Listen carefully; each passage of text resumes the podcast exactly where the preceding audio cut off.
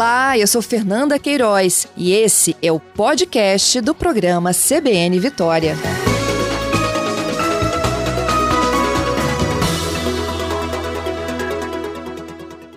Bom dia, Denis. Bom dia, Fernando. Obrigado pelo convite. Bom dia aos ouvintes da CBN Vitória. Eu é que agradeço a sua disponibilidade, Denis. Os nossos ouvintes já estão encaminhando as principais demandas. E eu queria que a gente já começasse a falar dessa dificuldade que foi apontada depois como um bloqueio pela presidência da Caixa. O que de fato aconteceu? Nós temos um volume muito significativo de brasileiros contemplados no auxílio emergencial. É, já chegamos ao patamar de 65,2 milhões de brasileiros e com essa nova tranche liberada pela Dataprev, chegamos próximo a 66 milhões de brasileiros. Isso obrigou a Caixa a ter um sistema 100% digital para que as pessoas tivessem uma plataforma para fazer o seu cadastramento e essa plataforma também digital para movimentação dos recursos, porque de fato se tivéssemos que atender presencialmente esses quase 70 milhões de brasileiros, né, seria um, um, colapso no sistema financeiro se fosse presencialmente. Então a solução veio de forma digital. O aplicativo Caixa Tem foi a ferramenta eh, escolhida pela Caixa para fazer essas movimentações de forma digital, né, de forma não presencial, e ela vem se aprimorando a cada dia. É, hoje a gente tem uma plataforma muito estável, é, eventualmente é, nos horários de maior movimento existe uma fila virtual. É, isso é justamente para trazer estabilidade ao sistema e a gente pede né, que as pessoas tenham ali essa essa paciência, eventualmente ficam alguns minutos para conectar, mas é para que a gente tenha um sistema estável. Então essa plataforma hoje ela traz uma série de opções de transações para os brasileiros contemplados tanto do auxílio emergencial quanto do saque emergencial do FGTS e por conta de ser uma plataforma 100% digital, né, ela teve aí né, alguns indícios de tentativas de fraude ou de movimentações que a Caixa identificou em parceria com os órgãos de polícia que poderiam ser é, não pelos verdadeiros titulares dessas contas. E a Caixa fez eh, por orientação inclusive dos órgãos de polícia, um bloqueio preventivo de uma quantidade dessas contas. Eh, de novo, né, são 66 milhões aproximadamente brasileiros contemplados.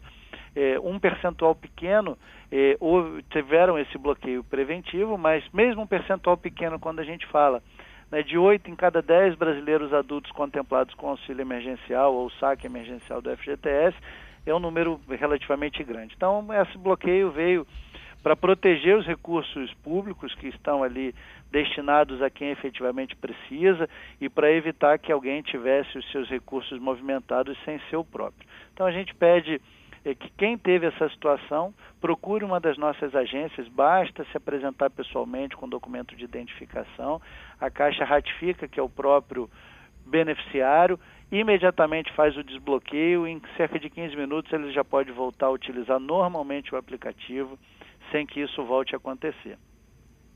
Ô, superintendente, então vamos voltar ali né, na linha de corte. São 66 milhões de brasileiros contemplados. O senhor tem ideia de quantos no Espírito Santo tiveram esse bloqueio realizado? Não, a informação de bloqueio a gente não tem ela de forma regionalizada, até porque isso tem sido tratado eh, pelos órgãos de polícia eh, com muito rigor nesse acompanhamento. E, mas o total de brasileiros contemplados aqui ultrapassa a marca de 1 milhão e 200 aqui, só os capixabas. Né? Então a gente tem tido um atendimento um pouco mais intenso nas agências ontem, e hoje efetivamente, mas é, a gente já vem percebendo né, que aqueles que foram com, é, é, abrangidos pelo bloqueio já foram na agência, a gente fez o desbloqueio e voltaram a utilizar. Então, infelizmente, a gente não tem aqui para passar para o público o número regional, mas a gente acredita que nos próximos dias todos que passaram por esse eventual bloqueio né, e que já tiverem passado pela agência vão poder movimentar tranquilamente o seu aplicativo Caixa Tem. Mas a média nacional você tem de quantas pessoas tiveram seus benefícios bloqueados? É 10%, hum. 20%? Não, não, não chega a esse número de, de, de, de forma nenhuma. Né? O, a gente não tem o um número exato, né, foram centenas de milhares de pessoas em nível nacional, mas eu não tenho o número exato, até porque, como eu disse, né, os órgãos de polícia têm feito eh, uma investigação muito intensa para que a gente eh, não tenha prejuízo a nenhum dos brasileiros, nem os recursos públicos investidos aí no auxílio emergencial. Uhum. Superintendente, ontem o presidente da Caixa disse que eh, depois que eles possibilitaram que o mesmo aparelho né, de smartphone pudesse fazer mais de um cadastro, é, esse teria sido gatilho para possível fraude ou então a, a, invasão dos hackers. Essa foi a linha de corte, ou seja, quem fez mais de um cadastro pode estar nessa fila aqui dos bloqueados?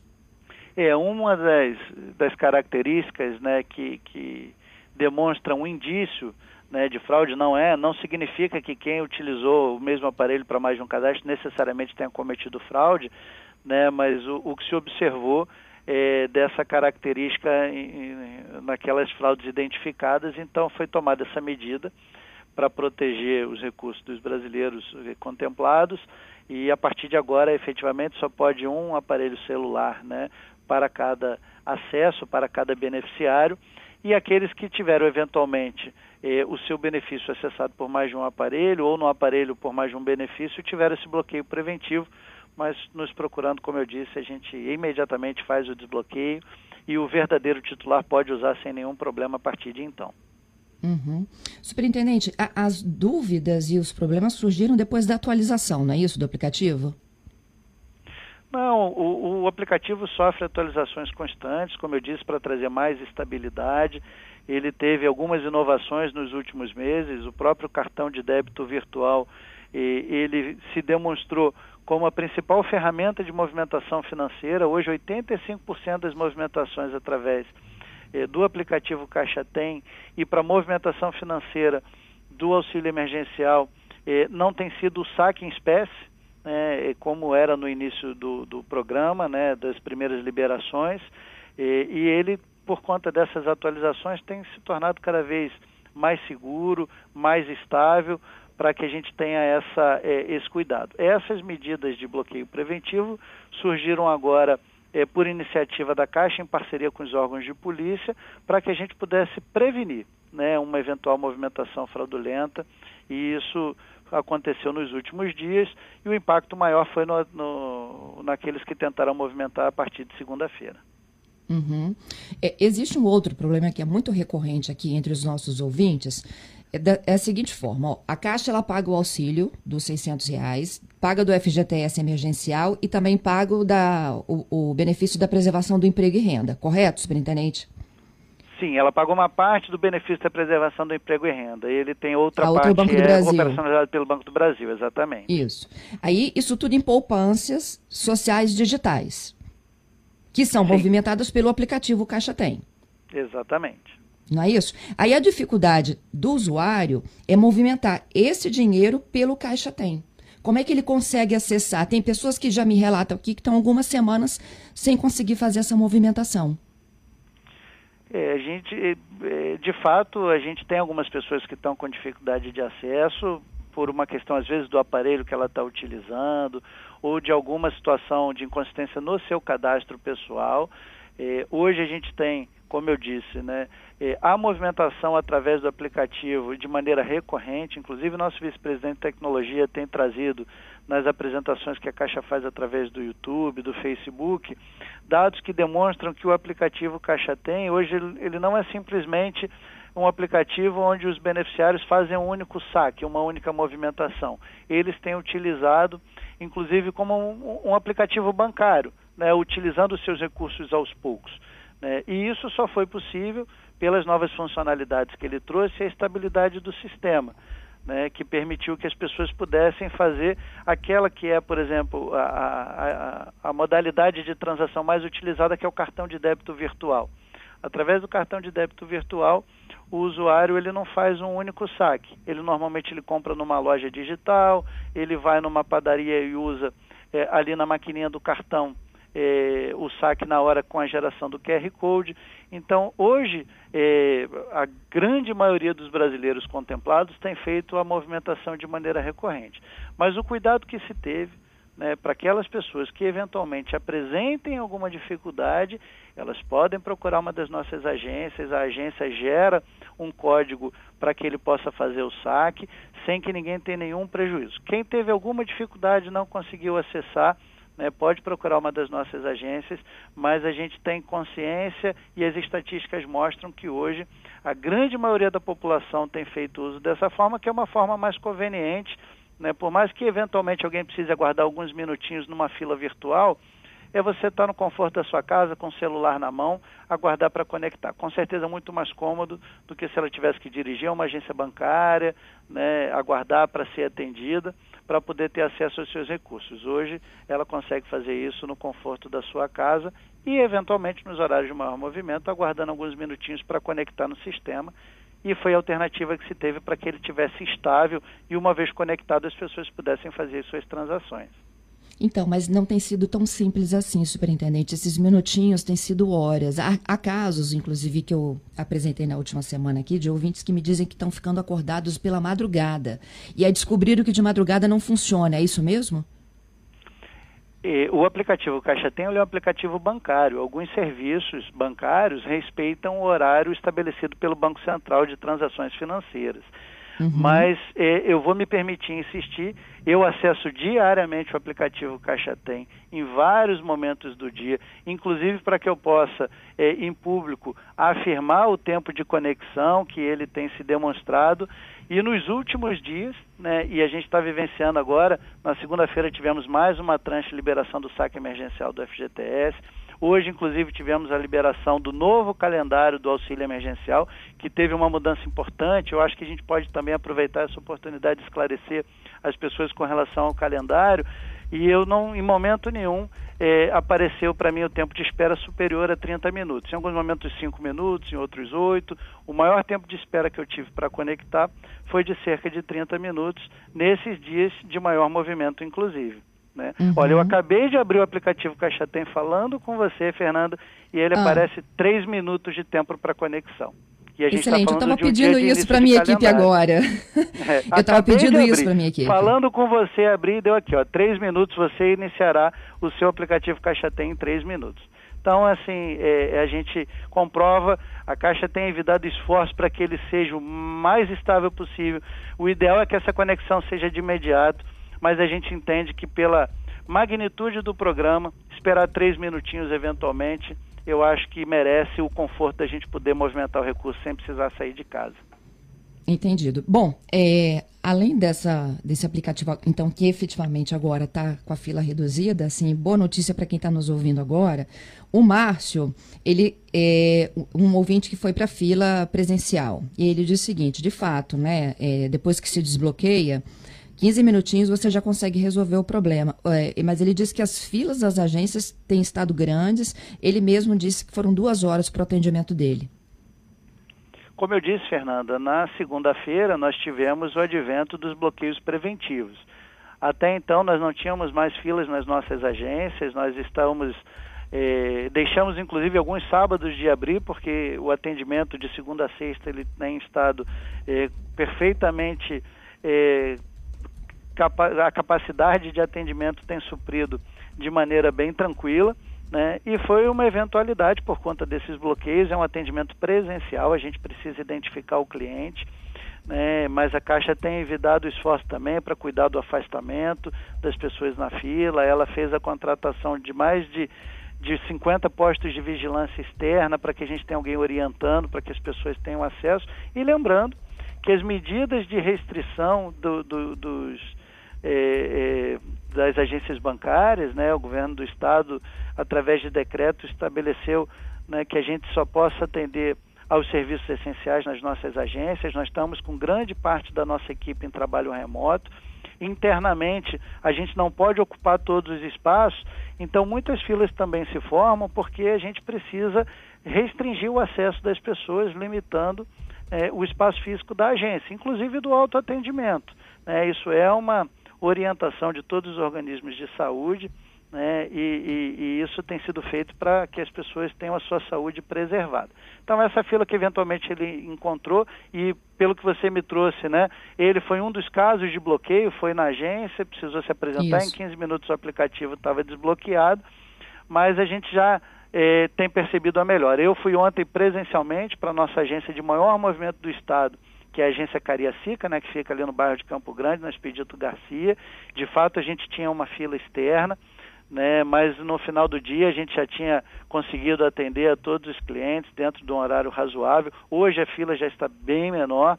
A maioria das agências do estado com nenhuma fila, nenhuma agência de Vitória com fila, poucas agências de Vila Velha com fila, as três agências de Cariacica com alguma fila sim, porque são é, é, é um município que a gente tem o maior volume de atendimento social do estado, né, mas a gente já percebeu de segunda para cá com os atendimentos que fizemos e os desbloqueios efetuados, que essa demanda tem diminuído.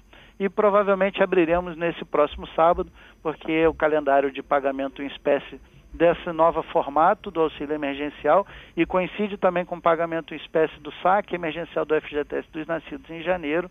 E aí teremos aí mais uma janela de atendimento para aqueles que precisarem nos procurar no dia de sábado. Ok. Bom, é, mais uma participação é do nosso ouvinte Francisco, tá? Eu acho que pode ser um problema comum, por isso que eu estou fazendo a pergunta aqui do Francisco. Ele disse que a dificuldade que ele encontra é de transferir o dinheiro, tá? Ele diz o seguinte: é, basicamente, as despesas têm que ser pagas ali mesmo através do aplicativo. Gostaria de transferir o dinheiro para uma outra é, plataforma. Ele sugere até aqui essas plataformas, né, que estão sendo usadas aí de de, de, de pagamento de contas. E, ele diz o seguinte: tenho dificuldade de transferir até para uma própria conta minha na Caixa. É, fazer pagamentos pelo leitor de código de barras, nos supermercados, etc. O senhor poderia me explicar melhor como solucionar isso? Importante a pergunta dele, Fernanda, para a gente esclarecer né, que o calendário ele é dividido em dois momentos. É, hoje, por exemplo, estamos creditando o auxílio emergencial para os nascidos em janeiro. E esse crédito acontece na poupança social digital. E quando acontece esse crédito, os primeiros dias são para movimentação apenas através do aplicativo Caixa Tem, exceto a transação de transferências bancárias e saque em espécie. E foi uma forma que o governo federal, em conjunto com a Caixa, encontrou de trazer eh, uma, um, um, uma distribuição melhor do fluxo de atendimento nas agências para que a gente evitasse aglomerações e não e não tivesse de novo grandes filas, como tivemos lá no início do pagamento do auxílio emergencial. Então, se ele é um daqueles casos que ele recebeu o crédito do auxílio emergencial na sua poupança social digital, mas ainda não está no calendário de saque em espécie, ele não consegue nem sacar, nem fazer a transferência bancária, seja na Caixa ou seja em outro banco. Se ele é um nascido em janeiro, e aí vou pegar eh, como exemplo, eh, eh, os nascidos em janeiro receberam hoje o crédito na poupança social digital, podem fazer a utilização na maquininha, pode pagar uma conta de luz, de gás, um boleto da escola do filho. E no sábado, eles conseguirão fazer o saque em espécie. A partir do sábado, eles podem fazer as movimentações desta forma, inclusive a transferência bancária. Se ele tem uma conta na Caixa, ele transfere para a conta da Caixa. Se ele tem conta em outro banco, ele pode fazer um DOC ou um TED para o outro banco sem nenhum problema. A importância é que a gente tenha essa diferença no calendário do saque em espécie e movimentações eh, de transferências bancárias, diferente desse crédito que é feito anteriormente. Ok. É, o senhor falava hoje né, do calendário, hoje são pelo menos cinco pagamentos diferentes, não é isso? É, a Caixa organizou o, os novos calendários com o, a autorização do governo federal para o pagamento da quarta e quinta parcela do auxílio emergencial, eh, nós temos eh, brasileiros que foram aprovados ao longo de toda a vigência da fase de cadastramento do auxílio emergencial. Desde lá do abril, quando, de abril, quando iniciou a fase de cadastramento, nós tivemos pessoas que foram se cadastrando ao longo do período e puderam fazer esse cadastro até o dia 2 de julho, né? Então, tem pessoas que receberam a primeira parcela lá em abril, tem gente que foi aprovada em maio, recebeu a sua primeira parcela em maio, enfim. Como a Caixa fez a partir de então, em parceria com o governo federal? O estabelecimento de um calendário por mês de nascimento. Então, hoje, por exemplo, dia 22 de julho, os nascidos em janeiro recebem o crédito na poupança social digital do seu auxílio emergencial. Aqueles que foram aprovados lá no início estão recebendo a quarta parcela. Temos alguns uhum. brasileiros que foram aprovados agora, esses vão receber a primeira parcela.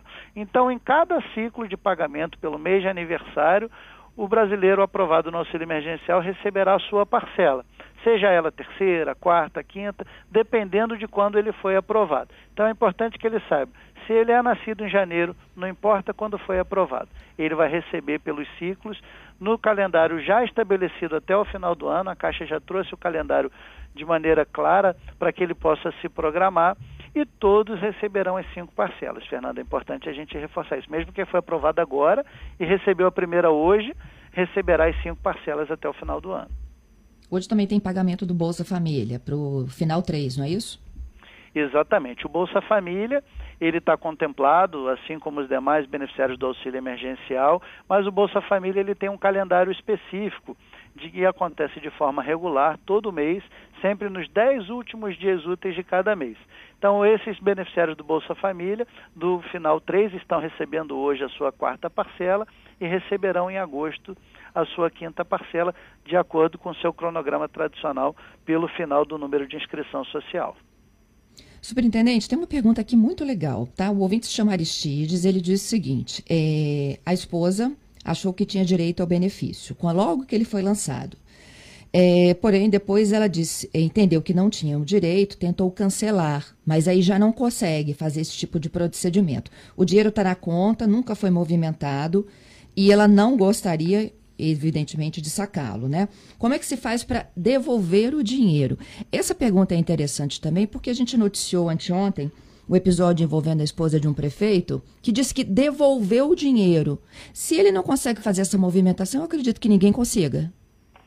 É possível fazer sim a devolução, Fernanda. Quem por algum motivo né, fez o cadastro, como esse exemplo da esposa do Aristides, e equivocadamente, eh, tem um procedimento para devolução do recurso no Ministério da Cidadania, no site do Ministério da Cidadania, pode ser feita essa solicitação de devolução, é gerado uma guia para pagamento, onde a pessoa faz o pagamento do valor que ela recebeu e restabelece eh, o recurso e ela pode fazer isso dessa forma.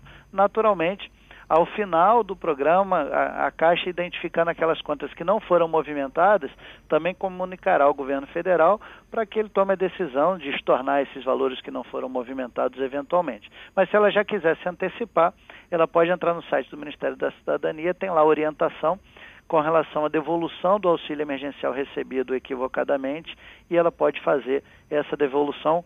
Provavelmente foi a sistemática utilizada pela esposa do prefeito eh, que você citou agora, Marco Fernanda. Então tem que ir lá no site do Ministério, não é no aplicativo do Caixa Tem. Exatamente, não é no aplicativo do Caixa Tem, é no site do Ministério. A Márcia pergunta como denunciar quem recebe sem ter direito ou sem precisar, foi a expressão que ela usou. Nós temos também, é importante a gente esclarecer, eh, o auxílio emergencial, ele é um benefício estabelecido pelo governo federal, o órgão gestor é o Ministério da Cidadania, e nós temos a DataPrev, que é a instituição federal responsável pela análise dos cadastros, e a Caixa, que tem o, o mandato nesse processo do auxílio emergencial, inicialmente de capturar os dados e encaminhar para a DataPrev, e agora nessa fase né, de fazer os pagamentos. É, como é o órgão gestor é o Ministério da Cidadania, e esse é um programa do governo federal, as denúncias que queiram ser feitas, o, o governo federal tem um portal chamado Fala BR, onde essas denúncias, reclamações, dúvidas podem ser endereçadas para que o órgão gestor, o Ministério da Cidadania, possa apurar, responder ao denunciante, enfim. Essa plataforma ela é do governo ideal para que essa nossa ouvinte possa fazer a sua reclamação ou a sua denúncia. Uhum. Superintendente, a gente está caminhando aqui para o encerramento, mas eu tenho aqui alguns ouvintes que estão nos ouvindo e acompanhando atentamente a entrevista. O Marcelo, por exemplo, ele diz o seguinte: Superintendente, eu não tive tanta sorte como o senhor de acessar imediatamente. Ele disse que já ficou 14 horas na fila do aplicativo Tem. É, e mais recentemente, ele está falando aqui: olha, fiquei nos últimos 30 minutinhos e acabei voltando para o início da fila com a mensagem: sua sessão expirou. Esse, esse é o Marcelo. Tem uma outra ouvinte também, a Rosiane, que ela diz o seguinte: ela tem uma grande dificuldade para usar a opção maquininha do aplicativo Caixa Tem. Além de demorar a acessar, quando ela conseguiu, o estabelecimento não tinha o recurso ma da maquininha do cartão. Ela disse que precisou de pegar um cartão de crédito emprestado, já que ela não tinha como pagar a conta e nem como sacar, porque não era a data de, de saque presencial dela. É, o cartão virtual ele funciona. O problema é que nem todo mundo tem essa relação, né, de pagar com a maquininha. Deu para entender? Deu, deu sim. É, é, importante, o próprio aplicativo Caixa Tem, ele tem um, uma forma de consulta aos estabelecimentos credenciados. Né? A grande maioria dos estabelecimentos que recebem os demais cartões estão habilitados a receber o pagamento na maquininha. Eventualmente, algum comércio, algum estabelecimento pode não ter o convênio com as grandes redes, as grandes credenciadoras, mas ela pode consultar através do aplicativo Caixa Tem. E é importante dizer que essa é mais uma funcionalidade que foi criada para dar é, mais uma alternativa de movimentação para os brasileiros através do, do aplicativo Caixa Tem. Né? E respondendo ao Marcelo também, assim, uma pena que ele tenha né, ficado esse período, não é com certeza é, a expectativa, a, a, área de tecnologia da Caixa tem evitado muitos esforços, tem trabalhado 24 horas por dia para que a gente tenha um aplicativo cada vez mais estável. Né? Então, é, a gente reforça aí, primeiro, o pedido de desculpas pelo desconforto que ele teve nessa situação, mas que ele acredite né, que é um, um, um, programa de uma magnitude muito grande e que a gente tem se empenhado não só através da área de tecnologia para trazer um aplicativo que atenda às nossas expectativas, mas todo o corpo funcional da Caixa também, no atendimento presencial, trabalhando aos sábados, iniciando o atendimento às 8 da manhã nas nossas unidades, para que a gente possa fazer chegar esse benefício tão importante para o brasileiro que foi afetado aí pela pandemia e pelo esse momento que a gente está vivendo no nosso país. Superintendente de rede da Caixa Econômica Federal no Espírito Santo, Denis Matias, conversa conosco, tenta esclarecer todas essas medidas. Só para vocês terem uma ideia, né, a gente está aqui no momento em que é, há um percentual de contas que foram bloqueadas por orientação da polícia. O superintendente já explicou isso no início da reportagem. Pode ser o caso de algum de vocês ouvintes que não esteja conseguindo fazer essa movimentação. É, Para haver o desbloqueio, você precisa de ir a uma agência de forma presencial. Em 15 minutos você consegue fazer com que o dinheiro já esteja disponível. Outros ouvintes relatam a dificuldade de acessar a plataforma online, de fazer pagamentos e transferências com esse dinheiro. Eu volto com o superintendente para fechar as últimas orientações. Superintendente, a gente falava do, do aplicativo do auxílio emergencial, mas também tem muita gente fazendo o, a movimentação do FGTS, não é isso?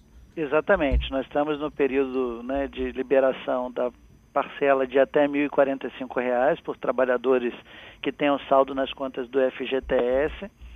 O crédito na conta Poupança Social Digital iniciou eh, desde o dia 29 de junho. Nesta segunda-feira agora liberamos para os nascidos em abril.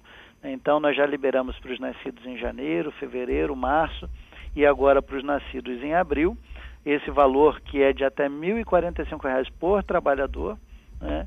E no próximo sábado, dia 25, esses nascidos em janeiro que receberam o crédito na poupança social digital no dia 29 de junho poderão fazer a movimentação em espécie, o saque ou a transferência bancária e também é feita através do nosso aplicativo Caixa Tem.